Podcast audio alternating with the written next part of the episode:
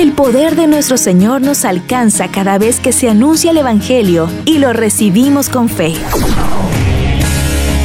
Si creemos en las promesas del Señor, recibiremos la respuesta a nuestras oraciones. Recibiremos la respuesta a nuestras oraciones.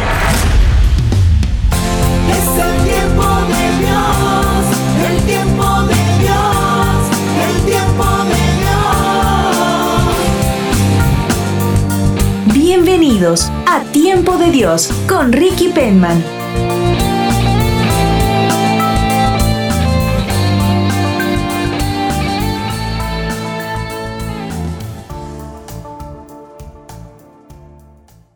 Encomendamos al Señor y a María Santísima, nuestra Madre, esta noche, nuestros hogares y también nuestras intenciones.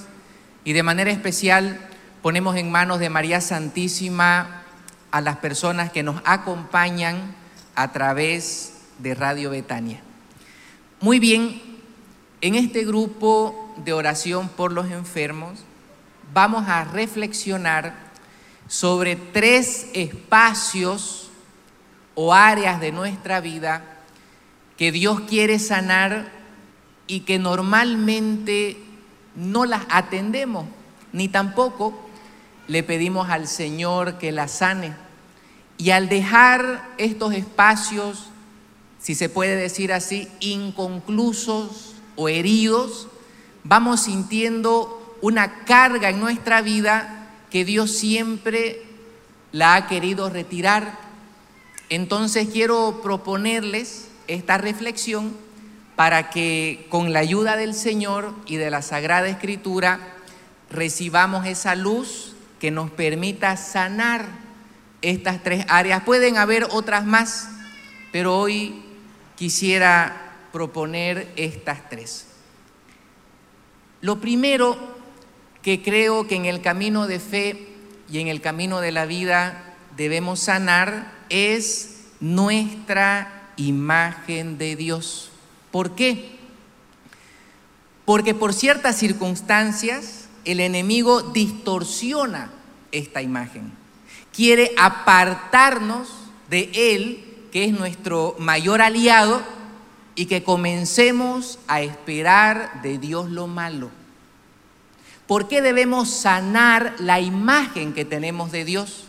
porque el enemigo es astuto, nos quiere engañar y empieza a colocar en nuestro interior la idea que de Dios debemos esperar lo malo y necesitamos sanar de este error. Y la manera más frecuente que el enemigo tiene de distorsionar la imagen de Dios es hacernos pensar que Él nos hace cosas malas o que de Dios puede venir lo malo. ¿Cuántas veces hemos escuchado esta frase? Dios me mandó esta prueba o Dios me mandó esta enfermedad. Dios quiere que yo pase este problema. Frente a esas afirmaciones, la Sagrada Escritura, en la carta del apóstol Santiago, en su capítulo 1, versículo 13, nos contesta lo siguiente. Para la persona o las dos que están tomando nota, voy a repetir el texto. Es la carta del apóstol Santiago, capítulo 1, versículo 13. Por favor, escuche con atención. Dice así, ninguno cuando sea probado diga, es Dios quien me prueba, porque Dios ni es probado por el mal, ni prueba a nadie. Entonces, si en la vida hay dificultades, que el texto lo dice, pruebas existen, pero no las manda Dios. Entonces, ¿por qué tan fácilmente abrimos nuestro corazón al error de pensar que de Dios puede venir lo malo? Aquí le ofrezco una propuesta considero que no hemos reflexionado apropiadamente sobre el temor de Dios.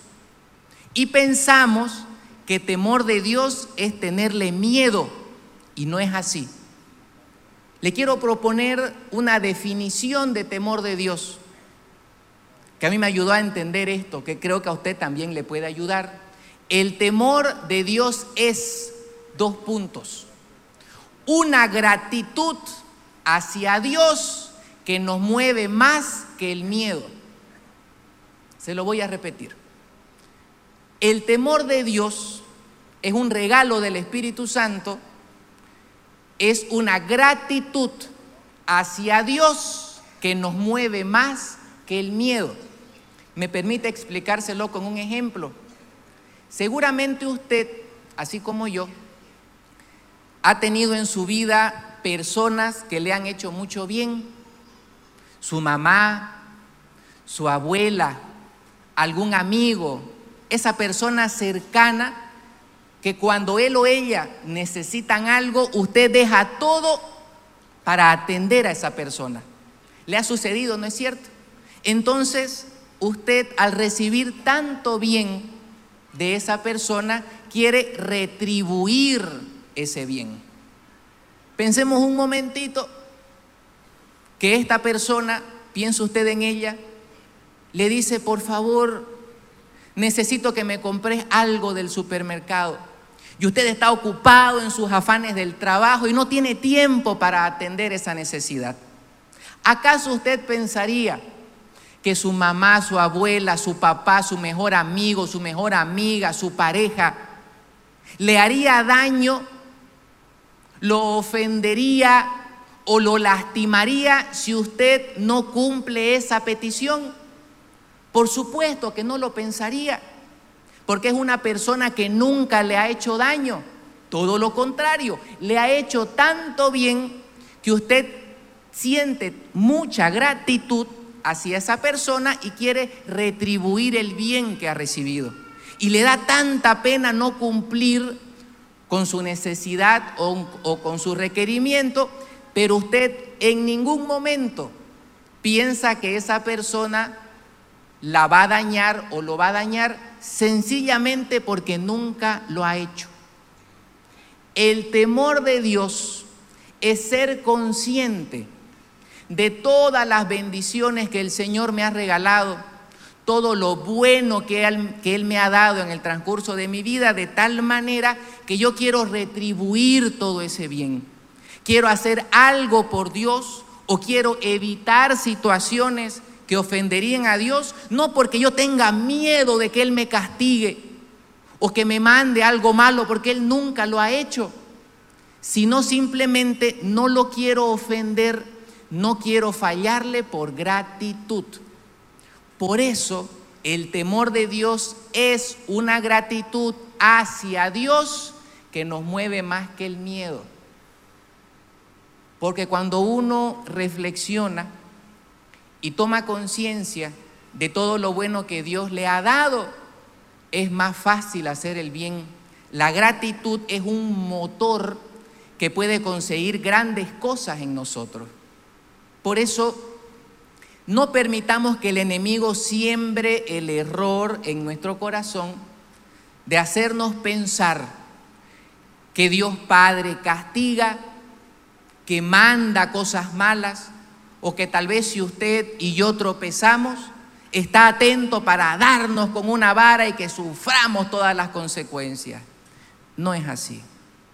Dios me ha hecho tanto bien y no sabe hacer otra cosa que no sea el bien. Entonces, comprender apropiadamente lo que es el temor de Dios desde la gratitud nos ayuda a disipar o a erradicar ese error de pensar que de Dios podría venir algo malo.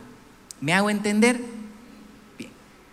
Lo segundo que nos puede ayudar a sanar la imagen distorsionada de Dios es tomar conciencia que en ciertas ocasiones Dios responde a nuestra oración de manera distinta a lo que nosotros esperamos. Lo voy a repetir. A veces Dios responde nuestra oración de una manera distinta a lo que nosotros esperamos. Me permite explicárselo con un ejemplo. Supongamos que usted le dice, Señor, por favor, mándame una silla. ¿De acuerdo? Dios escucha su oración y la responde. Pero Dios no le manda la silla, le manda madera, le manda clavos y le manda un martillo. Dios contestó la oración con precisión, con claridad, pero como es una forma distinta a la que yo estoy esperando, me molesto con Dios. Y comienzo a pensar que Él no me atiende o que no está pendiente de lo que yo necesito. Entonces, para sanar este error, necesitamos pedir al Señor discernimiento. El discernimiento es identificar dónde está Dios y su voluntad en las circunstancias de cada día. ¿Se lo puedo repetir? Discernimiento es identificar dónde está Dios y su voluntad en las circunstancias de cada día, porque probablemente la oración que usted le ha hecho al Señor, Él ya la respondió, pero no en la forma que usted espera entonces el discernimiento va a iluminar su conciencia de tal manera que usted logrará identificar la respuesta de Dios y hacer su parte. Porque hay respuestas que el Señor da a nuestra vida que nos invitan a que participemos. Dios quiere colaborar con nosotros. Otro ejemplo es tal vez alguien que tiene una deuda muy abultada, muy grande. Y le dice, Señor, por favor, que me gane la cuenta fabulosa y pague todas mis deudas. Esa es la forma que está esperando. Pero el Señor responde a su oración dándole un trabajo y concediendo sabiduría inteligencia para administrar bien lo que recibe y paso a paso o poco a poco comenzar a pagar. ¿Sabe cuál es la característica más importante de un buen administrador? ¿Quién aquí estudió administración de empresas? Yo no estudié, no levanto la mano. ¿Quién estudió? A ver. En cinco años de carrera le van a enseñar lo siguiente, le ahorro la carrera. Un buen administrador es dos puntos. Para las dos personas que están tomando nota, anote. Un buen administrador es dos puntos. Alguien que sabe convertir lo poco en mucho. Entonces, para usted que pide a Dios que le ayude a pagar las deudas y no se gana la cuenta fabulosa y se enoja con Dios, el discernimiento lo ilumina y le ayuda a entender que ya tiene en sus manos las herramientas para pagar, pero Dios lo invita a colaborar con él paso a paso, poco a poco se resuelven esos temas. Porque escúcheme por favor con atención, con una atención que nunca se le ha dado a ningún hombre calvo. Escuche. Cuando uno entra a una deuda grande, no entró de la noche a la mañana. Fue un proceso. Tal vez en el apuro, por tapar un hueco, abrió otro hueco. Y por tapar ese, abrió otro. Si usted quiere, le puede dar un codazo al que está a su lado y decirle, creo que Dios te está hablando. Y en ese afán de tapar huecos, la deuda se hizo mayúscula. Eso fue un proceso. No espere resolver de la noche a la mañana un problema que se dio paso a paso. Normalmente se resuelve de la misma manera que sucedió, paso a paso. ¿Me hago entender? Entonces el discernimiento es esa luz divina en el interior que nos ayuda a identificar qué cosa. ¿Dónde está Dios? Y su, voluntad en las cosas de todos los días. Entonces así se hace más difícil pensar Dios me ha abandonado o Dios es malo, de ninguna manera. Dios es siempre bueno, Dios responde a nuestra oración, pero en algunas ocasiones de una forma que no es la que yo estoy esperando. ¿De acuerdo? Sanamos la imagen distorsionada de Dios, primero, entendiendo desde la gratitud el temor de Dios. Yo temo ofenderlo. ¿Por qué? Porque me ha dado tanto que por gratitud quiero retribuir el bien con otro bien. No tengo temor que Él me haga daño, porque nunca lo ha hecho. Lo segundo, a veces Dios responde la oración de una manera distinta a lo que yo espero. Aprendamos a abrir los ojos e identificar dónde está la acción de Dios en su vida. Tal vez usted, y con esto cierro el punto, tal vez usted que está enfermo quisiera sanarse ya y volver a correr maratones como antes. Pero sabe, si usted tenía constantemente dolor de cabeza, y mañana amanece sin dolor de cabeza, salte de la cama, levante las manos y diga, Señor, aunque el cáncer sigue ahí, no me duele la cabeza y cada día voy a estar mejor. Viva su proceso y confíe que Dios está trabajando. Tercero, una manera muy efectiva de tener una imagen apropiada de Dios es pasar tiempo con Él. Para tener una imagen adecuada de Dios es necesario pasar tiempo con Él. Pero ¿por qué se nos hace difícil pasar tiempo con Dios? Esto por favor anótelo. Anótelo, esto de verdad vale. Escuche. ¿Por qué nos cuesta pasar tiempo con Dios? Porque valoramos más lo que nos entretiene que lo que nos edifica. ¿Es necesario que lo repita? Valoramos más lo que nos entretiene que lo que nos edifica. Para ustedes que son los más atentos del Pawichi, un ejemplo. A veces dicen, no, concierto en Casa Grande. Ra la mano al bolsillo, ¡pum! Lo que sea. O concierto cualquiera que sea. Está bien si usted quiere un concierto, por favor. Ningún problema. Vaya. Pero para eso si no hay, me presto. No pasa nada, pero que yo voy, voy. Ni hablar para carnaval, ¿no? Pero cuando dicen retiro y hay que poner una cuota, ¿cómo? Ahora todo es lucro, dicen, ¿no? Claro, la palabra de Dios es gratuita, indudablemente. Pero todavía que yo sepa, no sé, dígame usted, la luz no es gratuita, ¿no? El agua tampoco, los alquileres tampoco. ¿A usted no le cobran todos los meses su alquiler? No, a usted, aquí a nadie le cobran, ¿a quién le cobran? Claro que a mí también.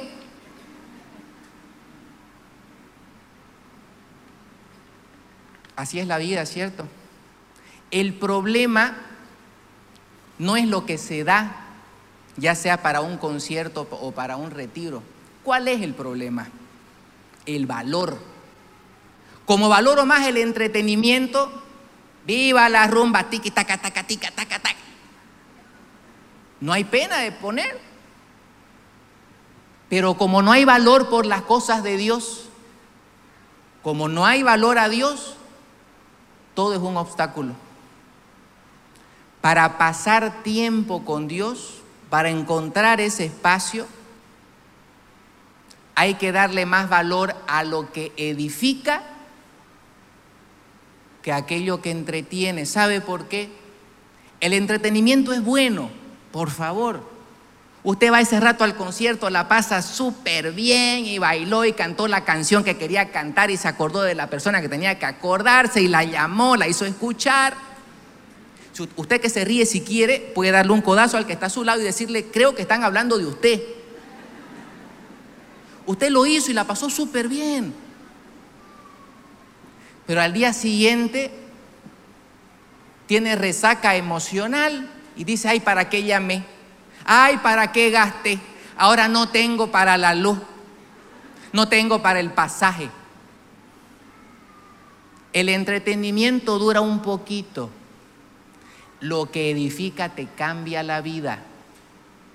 Por eso el enemigo es astuto. Cualquier obstáculo es bueno para no llegar al templo, a la misa el domingo, al grupo de oración. toda excusa vale. No, es que sabes que eh, me duele la rodilla, me quedo echado. No voy a, lo escucho por la radio. Cuando uno da valor a las cosas de Dios, la imagen del Padre se presenta clara. Y considero que hay una fuerza grande en valorar las cosas de Dios, no solamente porque edifican y tienen el poder de cambiar la vida, sino que son como una medicina que con dosis pequeñas genera grandes resultados. Me explico. Hay, hay medicamentos que basta tomar unas pocas gotitas y uno siente el efecto. La presencia de Dios, la oración, la escucha de la Sagrada Escritura, así sean 10 minutos cada día, un poquito, pero cada día, va a generar un efecto grande en su corazón, se lo aseguro, porque la palabra de Dios sale y no vuelve vacía. No importa la cantidad de tiempo, sino hacerlo dándole el valor necesario y de todo corazón.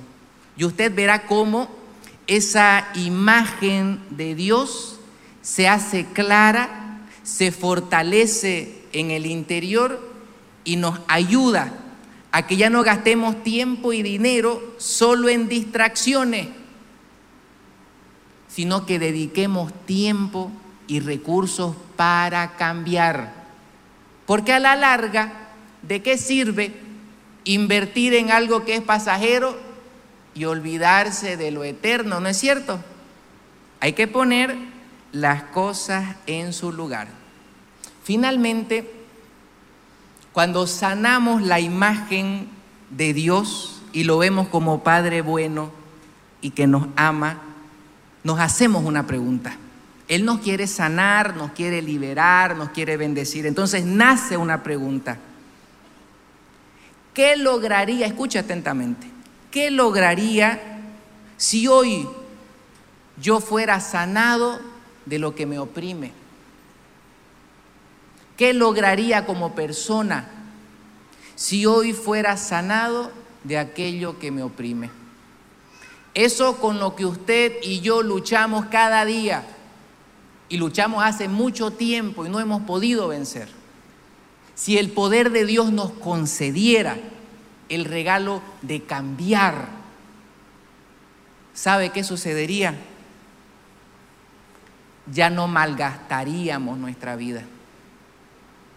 Porque el daño más grande que provoca el pecado, présteme sus oídos por favor, el daño más grande que provoca el pecado en el corazón humano es que comenzamos a malgastar la vida y nos sentimos bien al respecto. Pero cuando acordamos, el tiempo pasó, no tiene retro y sentimos que la vida se nos va entre las manos como el agua y no hemos hecho nada al respecto. Qué difícil es llegar a ese momento en que tenemos una vida, pero hemos sentido que la hemos malgastado. Pero hoy es, hoy es un buen día para volver a Dios, para abrir el corazón al poder del Espíritu Santo y empezar de nuevo. Y con Dios vivir bien. Amén. Muy bien.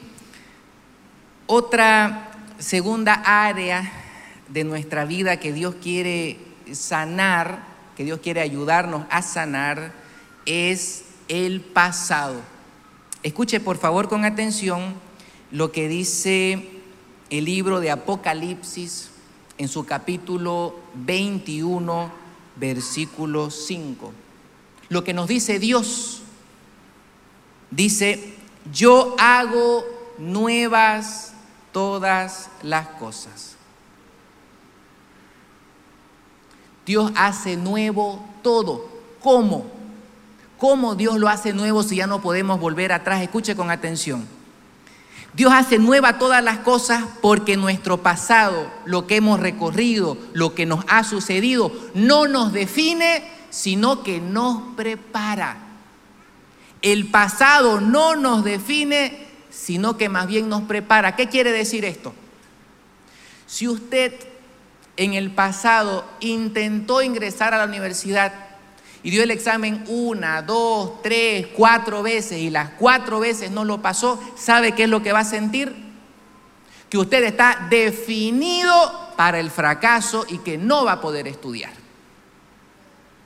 En cambio, Dios nos prepara. ¿Qué quiere decir esto? Que de todos los acontecimientos que hemos vivido hay una enseñanza. Y cuando tomamos esa enseñanza y la ponemos en práctica, somos mejores.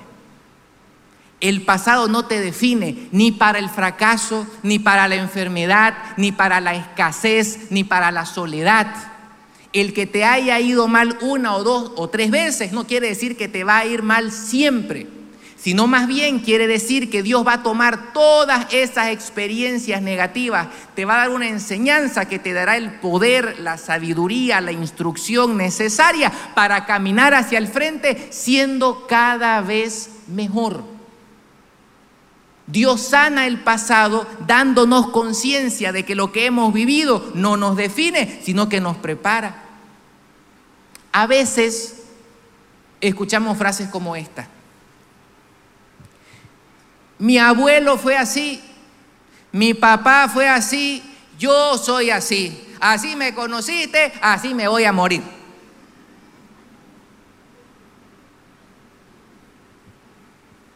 Nos conformamos. Por eso tiene que venir el poder del Espíritu Santo hacer nuevas todas las cosas. ¿Qué quiere decir esto? Renovarnos, cambiarnos desde dentro para lo que para que aquello que haya vivido mi abuelo, mi papá o incluso lo que yo haya vivido no sea lo que define mi camino, sino lo que me prepara para tomar un camino mejor. Y ahora sí, présteme toda su atención. Usted sabe cuál es el acto humano inspirado por Dios que más liberación trae a la familia? Aquí no sabe. Voy a repetir. Usted sabe cuál es el acto humano inspirado por Dios que más liberación trae a la familia. Escuche, escuche. El buen ejemplo. ¿Por qué? No importa lo que yo haya vivido lo que yo haya visto o lo que yo haya escuchado. Cuando el Espíritu Santo viene y llena mi vida, hace un corte. El que tiene fe en el poder del Espíritu Santo es consciente que cuando Él desciende hace un corte. Y lo que vino antes o lo que sucedió antes tiene una enseñanza. Yo la tomo y comienzo a vivir de una manera nueva. En el momento que usted comienza a dar buen ejemplo en su familia, inspirado por Dios, renovado por Él, eso que pasó antes o que venía de generación en generación, se corta. Le voy a dar, perdón la redundancia, un ejemplo de un buen ejemplo que libera. ¿De acuerdo? présteme toda su atención. ¿Sabe cómo? Como a ningún hombre calvo se le ha dado antes. Míreme. Aquí el ejemplo. Hay una diferencia muy marcada entre lo que es una herencia y un legado. ¿Cuál es esta diferencia? La herencia es lo que usted le deja a alguien un terreno, unas moneditas en el banco, etc. La herencia es lo que usted le deja a alguien. El legado es lo que usted le deja, o mejor dicho, es lo que usted deja en alguien. El buen ejemplo es imprescindible para, un, para dejar un legado. Porque uno aprende a ser humilde, respetuoso, responsable, trabajador y persona de fe por lo que ve en su casa. Présteme su atención. Qué triste, qué triste sería que sus hijos, y digo esto porque estamos en vísperas del Día del Papá, qué triste sería que nuestros hijos quieran lo que nosotros tenemos, pero no quieran ser como nosotros. ¿Se lo puedo repetir? Qué triste sería que nuestros hijos quieran lo que nosotros tenemos, pero no quieran ser como nosotros. Yo creo, al menos para mí personalmente, para mí sería un fracaso. Porque hoy en día, y más aún con las redes sociales, es común que la gente quiera lo que los otros tienen. Yo quiero viajar donde los otros viajan, quiero hacer lo que los otros hacen, quiero tener lo que los otros tienen, pero no quiero ser como son ellos, porque no dan buen ejemplo. Y vivimos en una realidad donde el buen ejemplo, donde tener un modelo es imprescindible. Las personas buscan a quién seguir. Y buen ejemplo no quiere decir que uno es perfecto. Porque aun cuando uno se equivoca, tiene que dar buen ejemplo de saber pedir perdón y de reconocer su error. El legado es lo que se deja en la otra persona, dentro. ¿Cómo se lo deja? Con el buen ejemplo. Inspira al otro a que diga, yo quiero ser como él. Puede que uno no tenga ninguna posesión material, como este servidor, pelusa sale del bolsillo. No importa, ¿sabe por qué? Porque a la larga los hijos con trabajo van a conseguir lo que necesiten y Dios no le falta a nadie. Dios no le falta. Lo necesario lo van a tener. Usted puede hacer un curso en internet, conseguirse un mentor, un asesor financiero y va a aprender a generar eh, riqueza, ingreso. Hay muchos cursos y gente muy capaz que lo puede instruir y usted lo puede aprender. Pero un buen ejemplo en la casa lo cambia todo. A veces nosotros vivimos la vida corriendo tras la añadidura, tras aquello que no le cambia la vida a la persona, lo que no dura. No damos valor al legado. Trabajamos duro para la herencia. Trabaja duro mañana, tarde y noche. ¿Para qué? Para que se lo gasten sus nueras y sus yernos. Para que lo disfrute otro. No sé por qué se ríe. Cuando en realidad qué lindo es que los hijos digan, yo quiero ser como papá. Yo quiero ser como mi mamá. No es que quieran tener lo que uno tiene, quieren ser como uno es. Qué satisfacción más grande. ¿Me hago entender? Por eso cuando el poder del Espíritu Santo viene, renueva el interior y el buen ejemplo marca un antes y un después. No adelanta en nada culpar al que ya falleció, al que ya no está aquí, por lo que vivimos hoy. Eso no adelanta en nada. Usted pida el poder del Espíritu Santo. Yo no sé qué hicieron antes, ni quién lo hizo pida el poder del Espíritu Santo, renuévase en el interior, ahí el poder de Dios pone un alto, cambia lo viejo, pone lo nuevo y la familia comienza a cambiar. Porque el buen ejemplo es un acto humano inspirado por Dios y personalmente creo que es la señal, o mejor dicho, la primera señal de que una persona ha sido liberada. Porque el que ha sido liberada vive distinto. ¿cierto? Llorar por lo que pasó ayer, yo que me he equivocado un millón de veces, llorar por lo que pasó ayer no me trae libertad. La culpa y el remordimiento tampoco trae libertad, ni cambio. El arrepentimiento sí. ¿Qué es el arrepentimiento?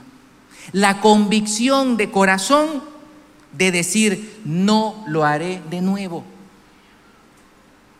Si yo siento culpa, si yo siento remordimiento, si yo lloro todos los días por lo que me pasó, por lo que me equivoqué, por lo que me maltrataron, nada va a cambiar. Pero cuando decimos, Dios pone un alto, nos da un nuevo comienzo, tomo la enseñanza de todo lo que he vivido y no repetiré lo malo, ahí viene la libertad. Nosotros Podemos ser producto del pasado, pero no prisionero del pasado. ¿Por qué producto? Porque a veces ciertas circunstancias de la vida, aún las difíciles o las malas, nos procesan, nos enseñan algo, procuran llevarnos a algún lugar. Yo puedo ser producto del pasado, aprender de todo, lo bueno y lo malo pero no prisionero, no quedarme en ese momento y nunca más avanzar, sentir que la vida se me va entre las manos y que la estoy malgastando. El poder del Espíritu Santo nos da el impulso para empezar de nuevo. Finalmente, tercer área que Dios quiere sanar en nuestra vida, las relaciones personales las relaciones entre las personas. Escúcheme con atención. Los que se están durmiendo, díganme fuerte, amén. No se me duerma. Escuche. ¿Cómo, ¿Cómo Dios sana las relaciones personales? Atención. Dios sana las relaciones personales de dos formas. Primero, cuando cambia a la persona por la que usted está orando. ¿Usted convive con alguien difícil? Aquí nadie, aquí más o menos, aquí no diga nada. Y usted ora por esa persona. Y Dios actúa y la persona cambia. Esa es una manera que Dios tiene de sanar las relaciones personales. La segunda manera que Dios tiene de hacerlo es cuando mi actitud frente a la otra persona cambia. Puede que la otra persona siga con sus malos hábitos, sus defectos, su intransigencia, su mal humor. No cambió nada. Pero Dios toca mi corazón de tal forma que tengo paciencia frente a su error. Que tengo la templanza para saber guardar silencio y no avivar el conflicto. Dios toca mi corazón de tal forma que ya las palabras de esa persona no me roban la paz. Dios sana las relaciones personales cambiando a aquel por el que yo estoy orando y también sana cuando cambia mi actitud frente a la otra persona. ¿Me hago entender? Entonces, aquí es clave hacernos una pregunta para que suceda lo primero. Escuche con atención. Cuando yo oro para que mi pareja, mis padres, mis hermanos, mis amigos, ese ser querido, cuando yo oro para que esta persona cambie, lo que me mueve es porque quiero que mi vida sea más cómoda o porque de corazón deseo que la otra persona mejore. ¿Cuál es el impulso de la oración? Porque tal vez la señora, ejemplo, la señora que viene a los grupos de oración de la mansión, reza para que el esposo cambie y ya no la moleste y la deje venir con calma a rezar. Su vida sería más cómoda. Entonces, aunque su acción es buena, su intención no es tanto.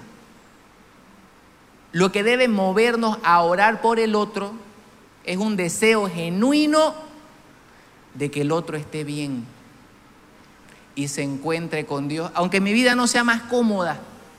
Yo creo que a veces lo que retrasa la respuesta de Dios en la oración para que las personas por las que oramos cambien es la intención. Queremos una vida más cómoda, queremos menos problemas, pero realmente no es que querramos la conversión del otro. ¿Me hago entender? Por eso hay que reparar en el detalle de que no solamente hay que realizar una acción buena como es orar por otro, hay que hacerlo con una buena intención. Ahora,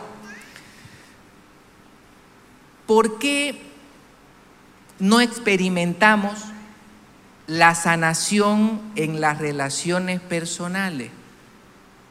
¿Por qué? Escuche esto. Porque hemos retrasado el tomar distancia de las malas compañías. Hay relaciones que solamente van a sanar cuando nos distanciemos de las personas que nos llevan a lo malo. ¿Por qué retrasamos el tomar distancia de las malas compañías? Porque en el fondo sabemos que nos quedaremos solos. Escúchenme por favor, las parejas de cortejos o de novios que están viviendo relaciones tóxicas, escuche, escuche, escuche. En el fondo sabemos que nos quedaremos solos, pero es mejor solo y en paz que acompañado y cuidándose las espaldas. Si usted no confía en su pareja y esa desconfianza le deteriora el buen ánimo, el buen humor y el entusiasmo, ¿hasta cuándo va a retrasar el hecho de distanciarse de esa persona? No tenga miedo de quedarse solo o sola. Es mejor solo y en paz que acompañado y cuidándose la espalda todo el tiempo. Si usted quiere, le puede dar un codazo al de al lado y le dice, creo que Dios le está hablando. Finalmente, Dios quiere sanar cada área de nuestra vida. Nosotros con sencillez abramos nuestro corazón a su palabra y a lo que sintamos que Él nos inspira, nos guía y pongámoslo por obra. Porque la evidencia de la sanación es una vida nueva. Amén. Muy bien. Vamos a orar. Le invito a ponerse en pie. Vamos a encomendar al Señor su vida y su salud. Así como estamos en silencio, ofrecemos al Señor lo que sentimos en el interior, lo que nos carga, lo que nos preocupa, lo que tal vez a través de los textos bíblicos y de la reflexión que hemos hecho juntos, sentimos que es para nosotros, que calza con nuestra vida. Y entendemos que en nuestras propias fuerzas es muy difícil hacer lo que Dios nos pide. Necesitamos su ayuda, precisamos su auxilio. Vamos a pedir al Señor en esta noche la sanación del alma y también del cuerpo. Y mientras entonamos un canto al Señor, preparamos nuestro corazón y ofrecemos nuestra vida para pedir la sanación.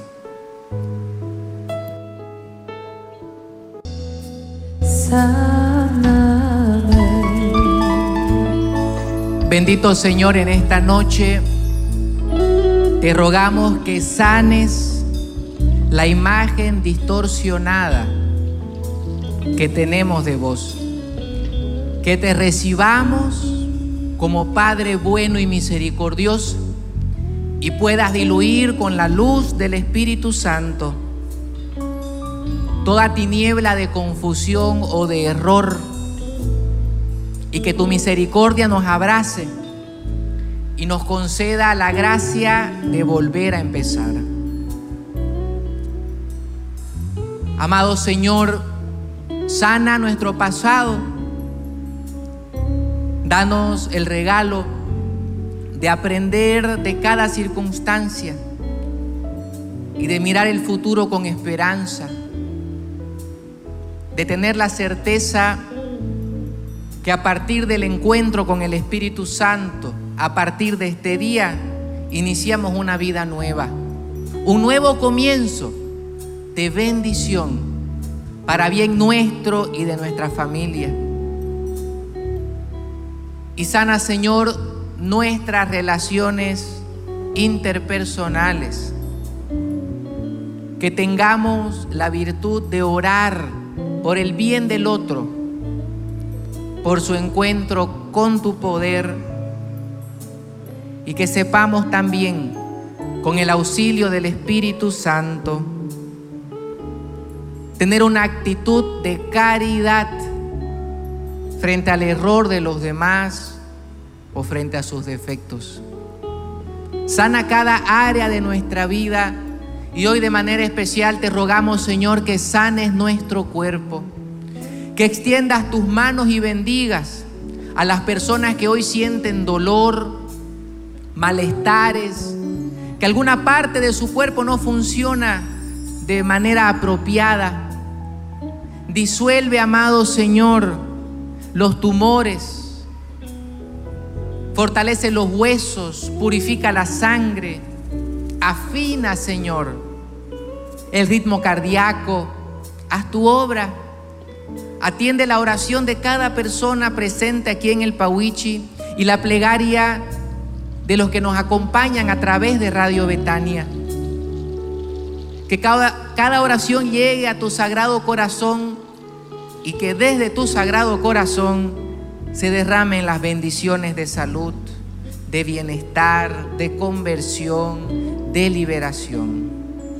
Ven Espíritu Santo, desciende Espíritu Santo sobre nosotros donde quiera que estemos. Ya tu obra sanadora, tu obra liberadora. Gracias Señor. Gracias por tu presencia, gracias por tu poder. Gracias por tus obras maravillosas. Gracias por tus bendiciones. Con gratitud, con alabanza, por favor repita después de mí, gloria al Padre, al Hijo y al Espíritu Santo, como era en el principio, ahora y siempre, por los siglos de los siglos. Amén. Le damos un fuerte aplauso al Señor por su bondad, por su poder. Escuchaste el programa Tiempo de Dios con Ricky Penman. Espéralo cada viernes a las 9 de la mañana y al reprise a las 21 horas por Radio Betania, la radio de los católicos.